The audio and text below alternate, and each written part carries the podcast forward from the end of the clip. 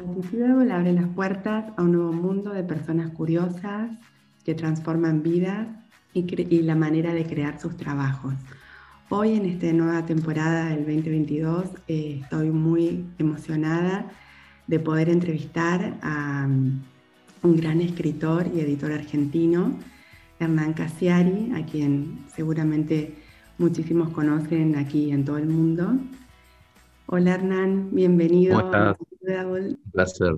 Muchísimas gracias por tu tiempo y por tu paciencia, porque hemos tenido bastantes problemas técnicos y de logística, así que ah, agradecemos tu tiempo y, y tu espera. Muchas gracias. ¿Cómo estás hoy en este día soleado en Buenos Aires? Bien, muy bien. Estoy en San Antonio de Areco y muy, muy contento. Qué lindo. Sí, somos eh, muy seguidores tuyos, sobre todo también en la pandemia, que te acompañamos con, con tu teatro virtual, diríamos, desde casa, leyendo tus libros y compartiendo noches los sábados que se hicieron mucho más llevaderas con tu compañía y con con tu escritura y tu relato de tus cuentos. Y nos quedamos con las ganas de ir a Mercedes la vez que hiciste ese, ¿te acordás? El año pasado, no, antepasado. El, 20, el 5 de septiembre del 2020, el día que más frío pasé en mi vida. Sí, te volabas. Qué lindo. Bueno, queríamos que, bueno, eh, presentarte, la verdad que todo te queda corto porque seguís creando y evolucionando y transformándote cada día, cada año, haciendo nuevas cosas. Contanos un poco de, todos los proyectos, que aparte de ser escritor, eh, tenés varios podcasts, estás en producciones de películas, de, series. Contanos un poco qué es lo que hoy, al Hernán de hoy, qué más disfrutas, si escribiendo o, estando en el, en el cuento, en el relato todo. En este momento lo, que más disfruto es la, construcción de, de, Orsay como proyecto en general. Es un proyecto audiovisual, al mismo tiempo es una comunidad de lectores, es una editorial, es una revista, e inicialmente nació como un blog. Estamos creando un espacio físico en Palermo. En, este momento la, la, creatividad me pasa por, por la construcción de, de, esta tarántula de ocho patas más que de alguna cosa en particular. Sí, y qué gran desafío, porque en todo tu grupo, tu comunidad de gente es enorme, ¿no? Como incluís a, mucha gente que participe. Claro, sí, sí, bueno, ese, es el juego, de que si no hubiera una, una comunidad activa, fervorosa, tampoco tendría mucho sentido hacerlo. Sí, todo nació con un, con un blog que fue creciendo de a poquito y ahora eh, son eh, diversos formatos o diversos proyectos en los que estamos embarcados. Siempre vos enrolás la, la bandera del escritor independiente, como lo hiciste en su momento, ¿no? Hace muchísimos años. ¿Y vos pensás que es importante esa libertad o esa independencia en un escritor para poder crear y realmente transmitir su voz, su verdadera identidad? Es una opción, no, no, es, no es importante. E, es una opción que a, mí me, que a mí me conviene, porque por un lado soy un poco antisocial, entonces se me complica el careteo. Mm. Eh, no, no, no, no puedo hacer lo que hay que hacer para que el formato tradicional me funcione, hay que ir a demasiados almuerzos y cosas así. Entonces, no, como no tengo esa capacidad, me tuve que inventar una, una alternativa y con habilidades alternativas en donde sin pedirle permiso a nadie, ni dorarle la píldora a nadie, ni chuparle las medias a nadie, ni, ir a cenar con nadie, pudiera seguir haciendo cosas que me interesaban. Claro, qué bueno. Y vos eh, en tus cuentos, en todos tus cuentos, mezclas mucho de mm, de la realidad, o sea, de, tu realidad o de cómo vos también viviste tu realidad con la ficción, ¿no? Vos pensás que es, em, ¿Es importante esa mezcla para poder tener esas historias tan cautivantes y que nos transportan a ese lugar que vos estás contando? Y es un poco lo mismo, es una limitación mía. Soy muy perezoso para escribir, me cuesta mucho eh, imaginarme cosas, entonces tengo que ir, tengo que recuperar memoria. Cosas que me pasaron, es, más fácil escribir sobre cosas que te pasaron que tener que investigar para hacer una novela histórica, por ejemplo. Si yo quisiera hacer una novela sobre Manuel Belgrano, tendría que ir a la hemeroteca del Congreso, tendría que leer libros, investigar, estudiar, y eso me, me da mucha pereza. Entonces, en vez de escribir una novela sobre Manuel Belgrano, escribo una novela sobre lo que me pasó en 1987, que es bastante más fácil. ¿Y de, de dónde nació esta fascinación que siempre tuviste por, por estas historias y tus propias historias o convertidas, ¿no? Porque nunca sabemos si es realidad o ficción o es mentira, pero realmente lo creemos, ¿no? Todo lo que contás. Yo creo que tengo una, una habilidad para mentir. Entonces, cuando vos sos chico y sabés que e, esa es tu habilidad, podés tirar para el lado de la política o ser abogado que son cosas donde hace falta mentir, o ser escritor, que también es otro oficio en donde hace falta mentir. Yo tiré para ese lado, pero podría haber sido un gran abogado también. Seguro. Y, yo como también soy del interior, soy del Chaco, no, no tan provincia, más provincia quizás, pero viste cómo cambió nuestra realidad. Vos pensás que de la realidad de vos con tu amigo, por ejemplo, Chiri, cuando eran tan, tan chicos en un Mercedes de, del 1900, como vos decís, que no había tantas redes, no había redes sociales, no había toda la, la, cantidad de exposición que tenemos hoy. ¿Vos pensás que es bueno para el Hernán de hoy que, que sigue creando, tener tanta realidad, tanta exposición? Sí, a mí me hubiera gustado mucho que cuando yo tenía 16, 17 años hubiera, hubiera lo que hay hoy, hubiera sido mejor sin duda hubiera sido mejor. O sea, que esta tecnología para vos es mejor, para el escritor y para, para uno nos ayuda. Ah, eh, absolutamente, claro. No, no mejor, es inmensamente mejor. Es, no tiene, o sea, no tiene parangón respecto a lo que nosotros hacíamos en la adolescencia, era una tristeza enorme respecto a ahora. Con el año 87, por ejemplo, vos querías ser sospechabas que querías ser director de cine. ¿Y cómo lo descubrías? A los 16, 17 años. ¿Cómo descubrías que no te estabas equivocando con esa vocación? Era complicadísimo, podías tardar 8 o 10 años en descubrir que estabas equivocado, que no tenías talento para eso. En el 87, 88 tenías que comprarte, primero tenías que tener una Super 8, esas camaritas que eran carísimas, no eran para la clase media. Ponele que un tío más o menos rico te comprara para el cumpleaños una Super 8.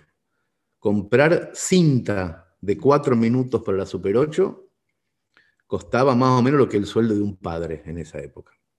Entonces le tenías que pedir a tu papá en cuotas que te comprara cuatro minutos de cinta, cuatro minutos. ¿eh?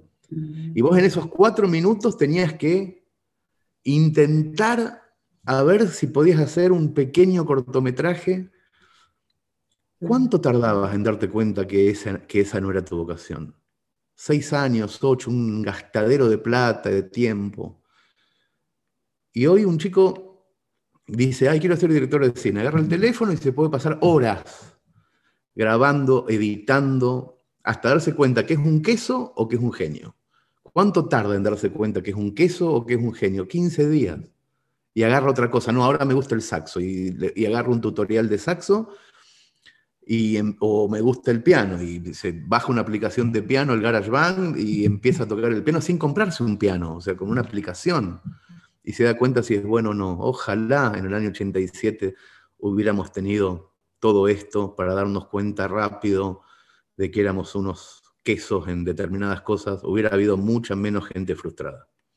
No, sí, pero, pero bueno, fueron los cimientos de las bases para lo que también son hoy, ¿no? Todo lo que crearon a, pulmón escribiendo o con las grandes em, reuniones que tenían y demás, ¿no? Creo que sí, bueno, pero son, los, nueve, los 8 o 9 que eh, eligieron bien. Pero ¿qué pasa con los 152.000 que eligieron mal?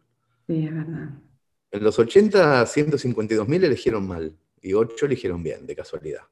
Hoy, de 150.000, y están viendo tutoriales, entonces tienen más posibilidades de darse cuenta, chicos de 15 años que quieren ser. Muchas más posibilidades.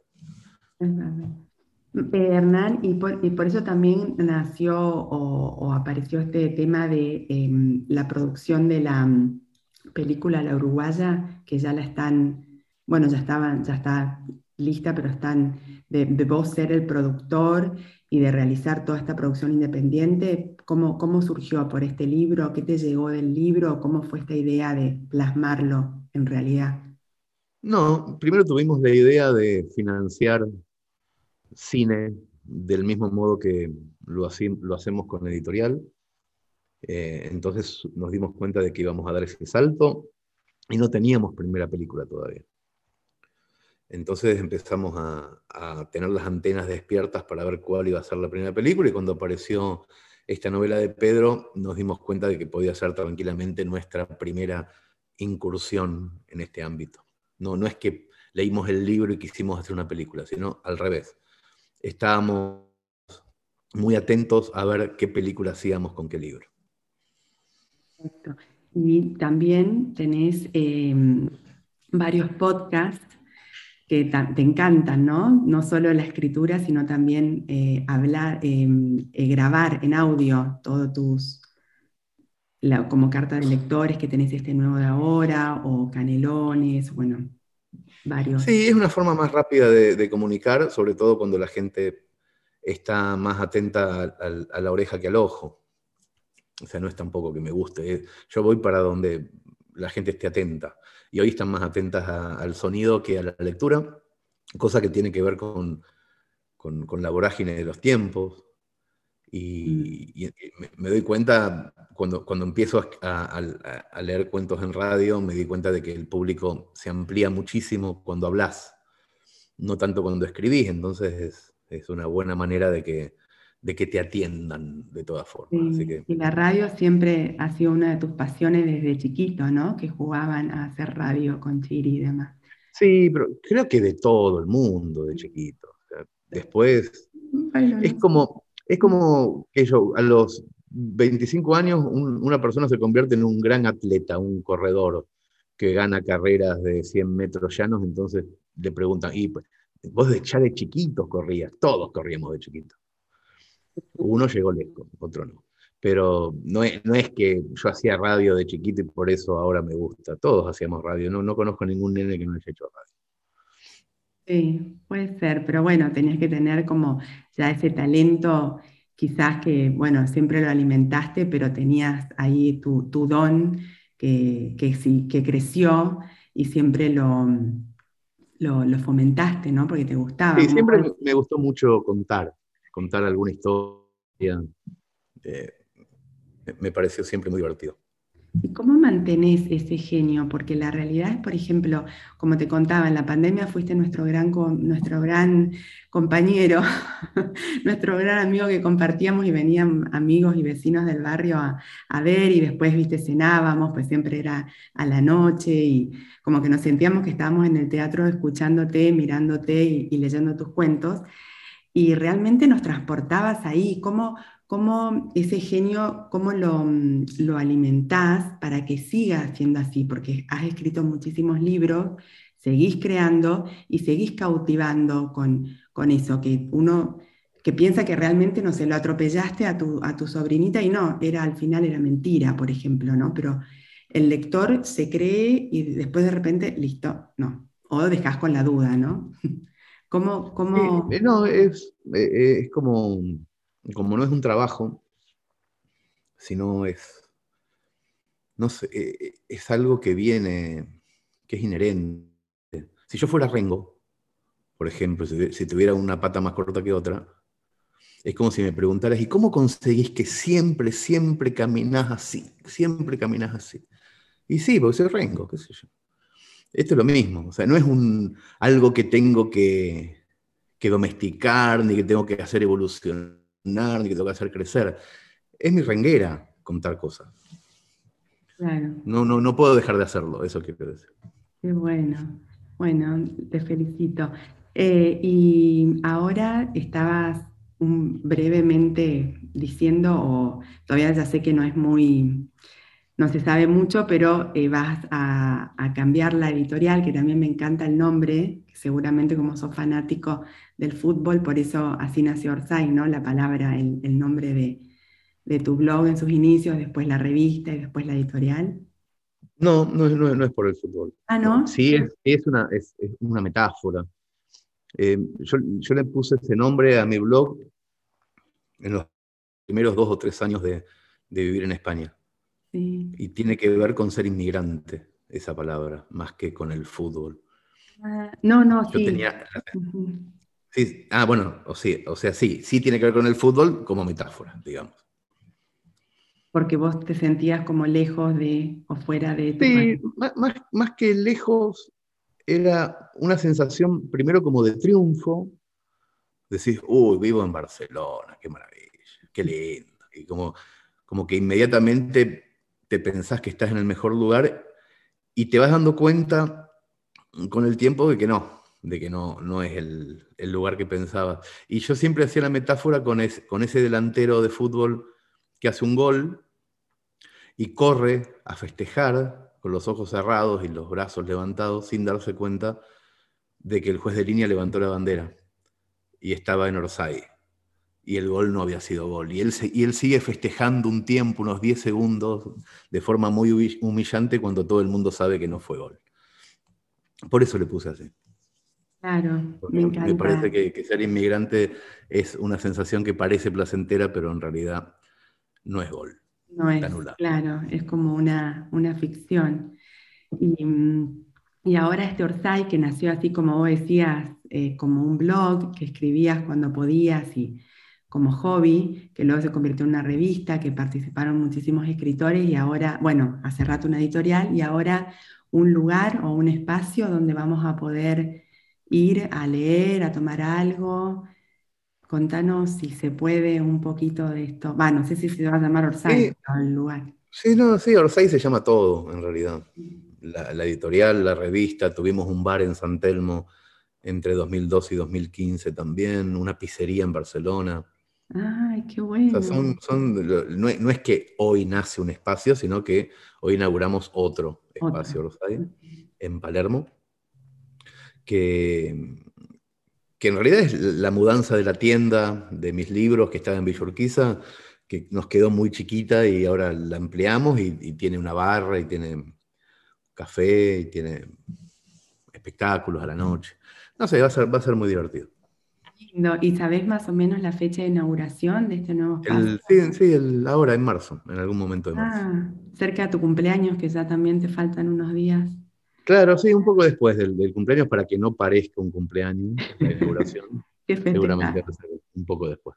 Qué lindo. Bueno, y, te sentís eh, ahora donde estás viviendo, el lugar que elegiste en medio de la naturaleza, muy cerca de tu Mercedes natal, eh, sentís que es tu lugar eh, donde estás, seguís creando y siendo vos y te gusta.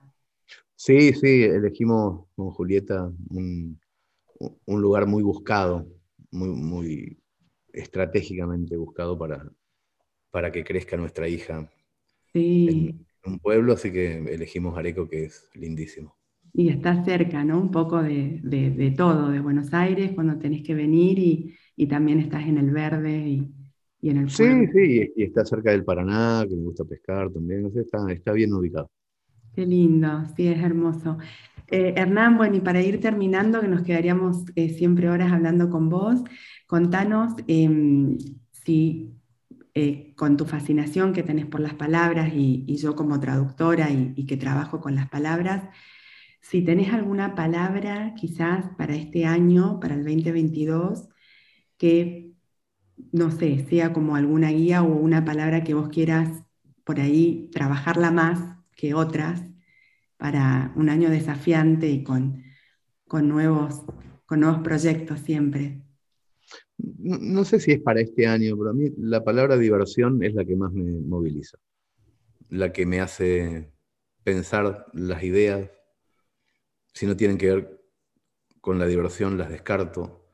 La palabra que me hace levantar a la mañana, si el día va a ser divertido, me levanto rápido. Lo que me hace irme a dormir tranquilo, si fue divertido, estuvo, estuvo bien. Entonces, para mí la palabra diversión es la que la palabra que ejecuta todo lo que hago. El motor o el resorte de lo que hago, así que elijo esa palabra. Hermosa, muy linda.